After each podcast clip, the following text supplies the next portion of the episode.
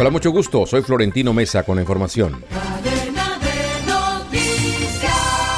El presidente Gustavo Petro, en nombre del Estado colombiano y durante un acto de reconocimiento de responsabilidad en Medellín, pidió perdón a las víctimas por las masacres cometidas por paramilitares en La Granja y El Aro, las que calificó de un genocidio en el que participó un Estado asesino por acción u omisión.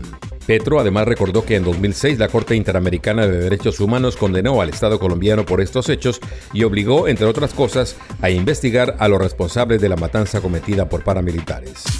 La Corte Constitucional determinó que las parejas del mismo sexo que adopten a un hijo deben tener el mismo tiempo de cuidado para los niños y niñas que una pareja heterosexual adoptante, en una sentencia que supone un paso más para las parejas homosexuales en el país. La sentencia se da después de que el alto tribunal admitiera una demanda que alegaba la existencia de un vacío legal en cuanto a las parejas del mismo sexo y el proceso de adopción, ya que no estaba contemplado que tuviera los mismos derechos que las parejas heterosexuales.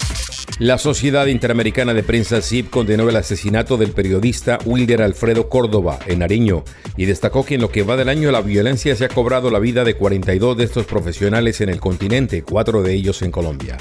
La institución con sede en Miami pidió en un comunicado a las autoridades colombianas que investiguen con celeridad este caso para juzgar a los culpables y evitar que el crimen quede impune.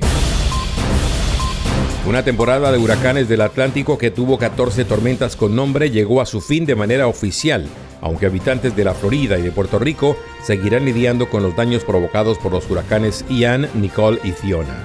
El periodo 2022 tuvo una primera mitad inusualmente tranquila, pero la situación dio un giro drástico con tres destructivos huracanes en la segunda mitad, finalizando con una cifra por medio de tormentas con nombre.